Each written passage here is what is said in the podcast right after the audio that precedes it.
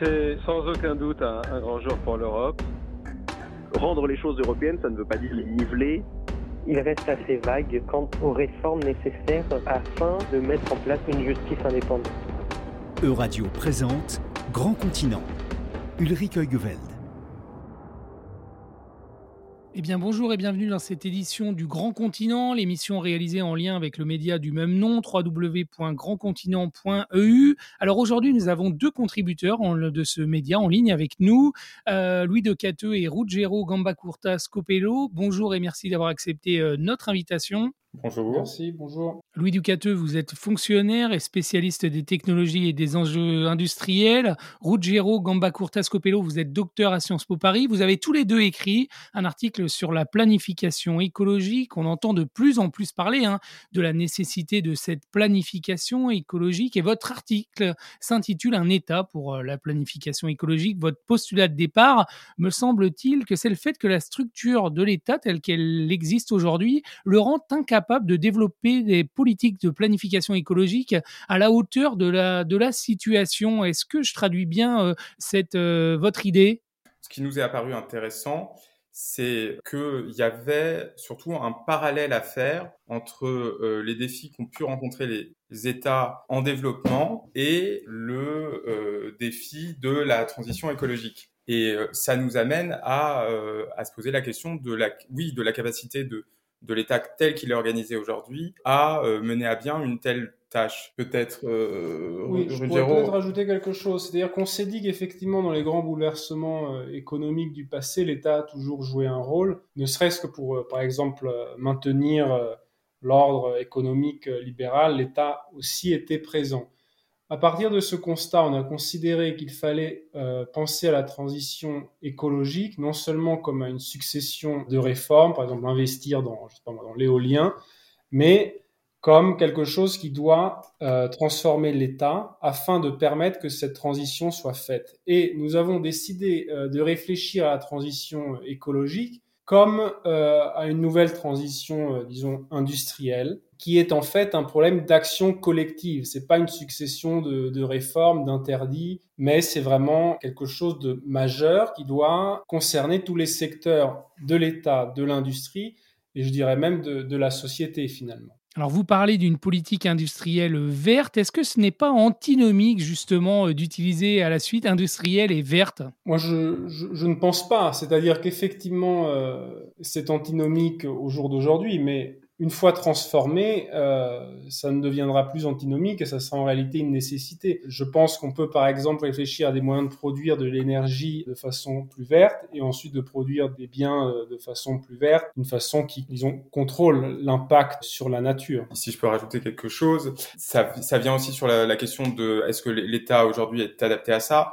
Ce qu'on ce qu'on voit, c'est que les options de régulation et euh, d'imposition d'un prix de régulation par le marché avec la taxe carbone, ça rencontre à la fois des, des limites parce que ça n'a pas, euh, ça ne résout pas forcément les problèmes de coordination, d'action collective dont parlait Ruggiero, mais aussi euh, ça a des limites politiques. On peut bien sûr parler des, des gilets jaunes, mais c'est aussi intéressant de voir qu'aux États-Unis, les démocrates ont plutôt mis de côté la question de la taxe carbone pour avoir une action, euh, que ça soit euh, par les, les, les, slogans, mais aussi les idées derrière de Green New Deal ou euh, parce que promouvait le projet de loi Build Back Better, de passer plus par de l'investissement direct et de la politique industrielle. C'est en ça que c'est un, un autre outil. Et ce qui nous semblait intéressant, c'est aussi qu'il a l'air de de plus prendre parce que il a une certaine forme d'efficacité, notamment parce qu'il permet de, de, créer des secteurs qui vont soutenir la transition verte et dans une logique d'économie politique euh, soutenir le, le, ça,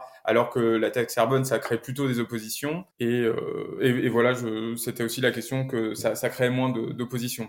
Alors vous le dites dans votre article, vous vous inquiétez que l'État ait perdu un grand nombre de ses anciens leviers. Vous citez un chiffre hein, qui m'a interpellé. Vous dites que la proportion des aides de l'État dans, dans le PIB de l'Union européenne a été divisée par 4 entre les années 80 et la fin des, des années 2000. Euh, euh, Est-ce qu'on peut dire à partir de ces chiffres que les États se sont en partie euh, désengagés? Je pense que il y a une tendance à considérer que la mondialisation, euh, qui est mondialisation d'un système libéral, aboutit à la réduction du rôle de l'État euh, dans l'économie notamment. Mais en fait, ce qu'il y a, c'est qu'il y a des formes de réduction du rôle de l'État, mais il y a surtout des nouveaux euh, rôles qui se créent. Donc là, effectivement, ce chiffre interpelle, mais il faut aussi regarder quelles sont les solutions pour remplacer ces aides d'État, peut-être par d'autres actions qui ne sont pas des aides d'État. Donc je ne pense pas qu'il y ait une fatalité à la réduction du rôle de l'État. Au contraire, je pense qu'il y a une nécessité de transformer euh, son action vers quelque chose de différent et qui, dans ce cas, soit plus efficace pour ce qu'on considère être un objectif, c'est la transition euh, écologique. Je, suis tout à fait d'accord avec Ruggiero. Et sur cette idée des aides d'État, la, question qui se pose euh, derrière, c'est quand même leur, leur efficacité et leur but. Les aides d'État, ça peut aussi être utilisé pour euh, soutenir euh, des secteurs euh, très polluants. dans les années 80, lors de la fermeture des, mines de charbon, il y a eu beaucoup d'aides pour aider à produire un secteur qui était très, polluant. C'est intéressant, c'est un indicateur de, de la façon dont l'action, comme le dit Ruggiero, se transforme plus qu'elle euh, disparaît de l'État. Peut-être qu'aujourd'hui, il en, il en faudrait plus, mais voilà, ça, ça amène cette, cette question euh, de, de quelle forme d'État et de quel outil il a, il a besoin, et c'est la, la, réflexion qu'on a essayé d'un peu de, de, mener. Alors justement, vous avez choisi de vous inspirer euh, de l'exemple des, des économies d'Asie du Sud-Est, hein, qui ont bien géré leur développement industriel au cours de la seconde moitié du XXe siècle, des pays qui se sont rapidement industrialisés, je pense aux Japon, à la Corée du Sud ou encore à Taïwan. Et vous le dites, euh, la transition de ces pays a été porteuse de leçons pour la création d'appareils politico-administratifs qui seraient aujourd'hui adaptés à notre tâche euh, de transition écologique. Tout à fait. On, est parti de ce concept d'état délentaliste, qui est un concept assez large qui recouvre diverses réalités, mais on, Bon, ça a été étudié principalement sur le Japon euh, au début, si je peux donner un mot de contexte, par un sociologue américain qui s'appelait Chalmers Johnson, et a dit le Japon ne s'est pas développé uniquement parce que il s'est mis en adéquation avec les règles du marché, ce qui était un peu l'explication euh, en vogue à son époque. D'ailleurs, son livre était un, pavé dans la mare, ça a fait beaucoup de, bruit. Mais il s'est développé parce que l'État a organisé un certain nombre de secteurs industriels, et ce fut le cas de façon assez similaire en Corée, à Taïwan, mais pas seulement. Il y a eu des tentatives de ça euh, en Inde, au Brésil, assez fonctionnel euh, au Nigeria et, ainsi de suite. Et en général, ce sont des formes d'État qui considèrent qu'il faut une espèce d'alliance ou de consensus entre les secteurs industriels, la classe politique et d'une certaine façon, bien sûr, euh, la société, et que l'organisation vraiment pratique de ces transitions peut se faire à travers une ou quelques petites euh, administrations qui vont orienter la politique économique et, et, industrielle et ensuite mettre en place des, des instruments différents euh, de politique économique euh, spécifique. Alors on le sait, au Japon notamment, le ministère de l'économie a joué un grand rôle hein, dans le boom économique qu'a connu le pays. Est-ce qu'on devrait s'inspirer de, cet exemple en, Europe? Euh, Il y, a, y, a, sans doute des leçons intéressantes. En fait, le, principal parallèle, on revient toujours à cette idée de coordination, c'est que lorsqu'il y a une, en fait, un changement structurel où on n'est pas dans dans juste essayer d'avoir une innovation de plus, de, de, bouger un peu la frontière technologique, mais de changer fortement euh, en fait tous nos process industriels, nos façons d'organiser le transport, etc. C'est les questions qu'on se pose aujourd'hui pour la transition écologique euh, se pose la, question de coordonner. L'exemple euh, simple, c'est euh, pour que l'industrie de l'hydrogène se développe, il faut pas que des investisseurs dans l'hydrogène, il faut décarboniser euh, l'électricité parce que sinon il n'y a pas d'hydrogène vert, il faut qu'il y ait des circuits de distribution, il faut un très grand nombre de, de décisions. Et dans une situation d'incertitude, euh, il y a des, les travaux euh, notamment de Max Crae là-dessus sont assez intéressants, les investisseurs privés peuvent attendre parce qu'ils savent gérer le risque et moins l'incertitude. Et à ce moment-là, la capacité de tracer un chemin, de donner des objectifs et d'ensuite coordonner euh, un, autre euh, élément intéressant euh, de cet exemple est-asiatique, c'est que il y a aussi un, un, certain, un fort niveau de connaissance et de discussion entre le secteur privé et le secteur public qui permet d'aller dans un certain niveau de, de granularité dans les, dans les décisions, dans les impulsions,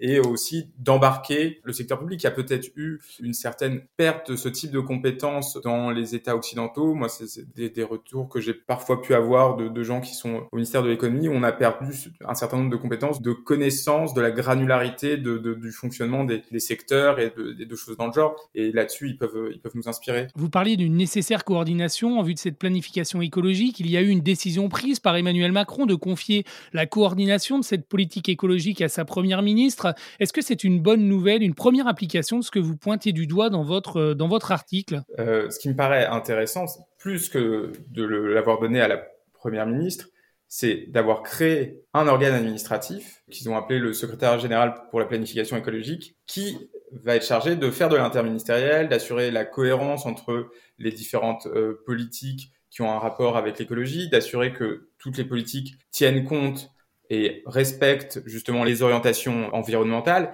Et ça, ça c'est intéressant. Je pense que c'est un sujet qui mérite d'être porté au niveau interministériel, qui est présent partout. Et, il y a euh, quelque chose, me semble-t-il, dans cette euh, administration un peu en surplomb, qui peut parler avec, un, peu avec tout le monde et qui a une certaine autorité politique de euh, ce qu'on pouvait retrouver dans les, États d'Asie de l'Est. Après, pour l'instant, on sait juste euh, le nom du, chef de ce secrétaire général, euh, Antoine Payon, qui semble-t-il était conseiller au cabinet sur les questions environnementales, mais on ne sait pas encore comment il va être structuré, donc ça sera intéressant de, comprendre quels moyens lui est donné, mais je trouve que là-dedans, il, y a, quelque chose qui rejoint un peu nos réflexions pour réussir cette, euh, cette, planification qui vise à nous faire gagner le combat hein, pour la transition écologique, vous dites qu'il est nécessaire de proposer un nouveau contrat social qui s'organiserait autour du double objectif de décarbonisation et de justice sociale. Est-ce que vous pouvez nous expliquer comment, euh, comment vous voyez ça? Effectivement, euh, dans la situation qui est la nôtre maintenant, il me semble important d'expliquer bien sûr les éventuelles dépenses qui viendraient à être faites dans ce cadre hein, et de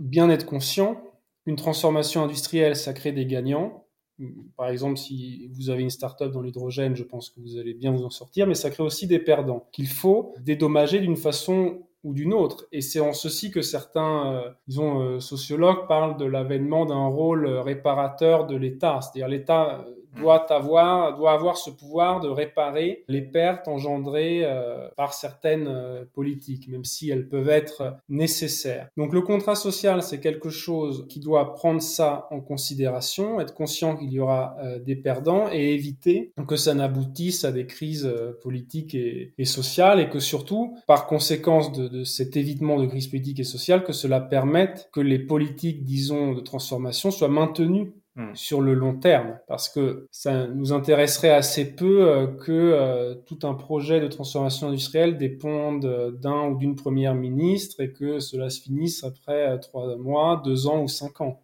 Eh bien, je vous remercie euh, très chaleureusement, Louis de Cateux et Ruggero Gambacourta euh, Scopello, d'être venu euh, pour nous sur l'article Un État pour la planification écologique que vous avez donc publié dans la revue du Grand Continent, www.grandcontinent.eu, dont je recommande chaleureusement la, lecture.